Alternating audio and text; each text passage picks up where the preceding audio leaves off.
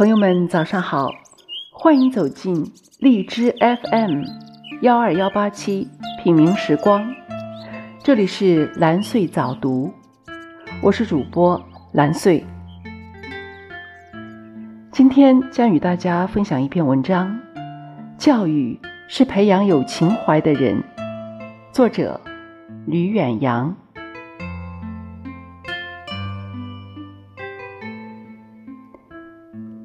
记得小时候，常有山东一带过来讨饭的人，有时还拖家带口的。每遇到这些人，祖母就会多送上一些粮食或钱。恰逢饭时，他还会请这些人和我们全家一起入座吃饭。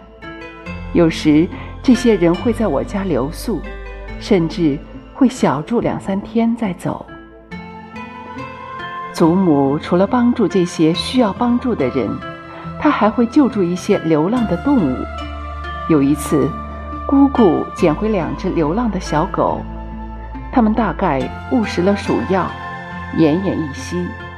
祖母用肥皂水为它们洗胃，一只活了下来，还有一只死了。活下来的那只从此变成了我们家的一员。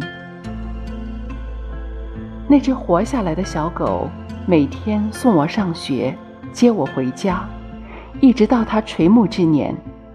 它俨然是我的家人。在祖母去世时，它似乎明白了什么，在家门口来回转悠，不住地低吟，眼睛里分明有泪。后来，我上师范离家时，它一程又一程地送我。一直送到很远很远，怎么也赶不走。等我第二次回家时，才知道他已经死了。原来他那般恋恋不舍地送我，是明白自己大限已至，他是在和我永别呀。祖母不识字。他说不出悲天悯人的大道理，但他毕生所作所为都是给别人送去温暖。我想，这就是一种情怀吧。咱家的小狗懂得报答主人的一饭之恩，在狗的世界里，这是不是也是一种情怀呢？母亲是教师，打小我就记得。家里常有他的学生吃住在我们家，他们都是来自贫困家庭，甚至连最后回家的路费都是母亲给的。对这些学生，母亲还常常请他的同事为他们辅导功课。他认为，多一个人只是多一双筷子，咱家不缺那一口。虽然。那些学生在毕业之后，我们很少看到过，但母亲从没计较过。或许母亲的这种做法，也是一种情怀吧。儿子在小区篮球场打球，他在树下捡到一只翎毛还没长全的小鸟，送到鸟禽管理处。没有人愿意受理，原因是鸟儿太小了，很难照顾。于是儿子和他父亲只好买来鸟食自己喂养。他们像喂婴儿一样，将鸟食用温水软化，一点一点地往小鸟嘴里塞。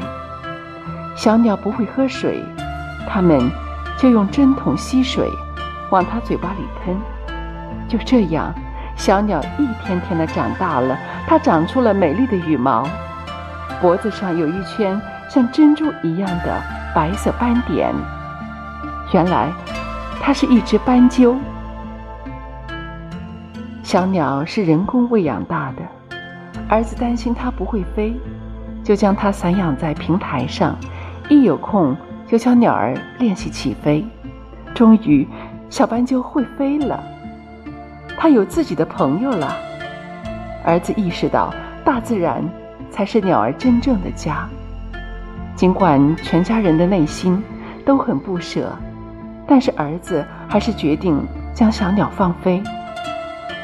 小区里常常听到此起彼伏的鸟鸣声，我们不知道哪一只是我们家的斑鸠，但只要知道它快乐的生活着，这就足够了。从没有人教儿子要怎样做，但儿子救助小斑鸠。又将它放飞自然的行为，我想，这也是一种情怀吧。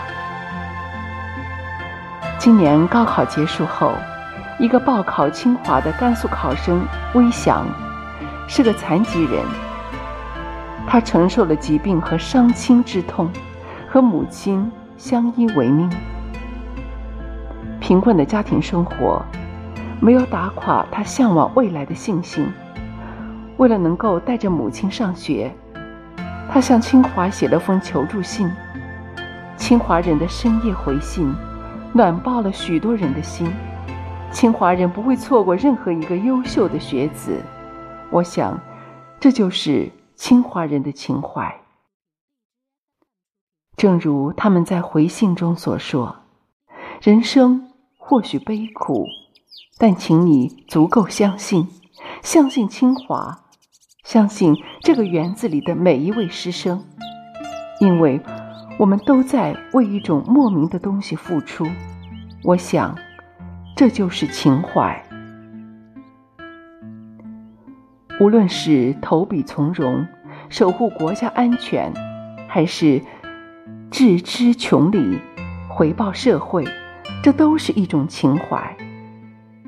冰心先生说：“爱在左。”情在右，在生命的两旁，随时撒种，随时开花，将这一径长途点缀的花香弥漫，使得穿花拂叶的行人踏着荆棘不觉痛苦，有泪可挥不觉悲凉。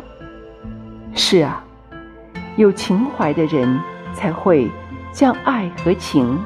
左右相随，我想，今天魏翔同学得到了清华人的人文关怀，明日他必定会将这份温暖传递给他人，而这种爱的传递，就是一种情怀。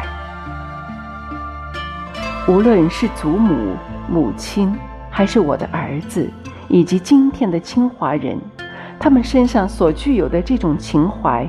是一种光芒和温暖，所以从这种意义上讲，我们的教育是要培养有情怀的人。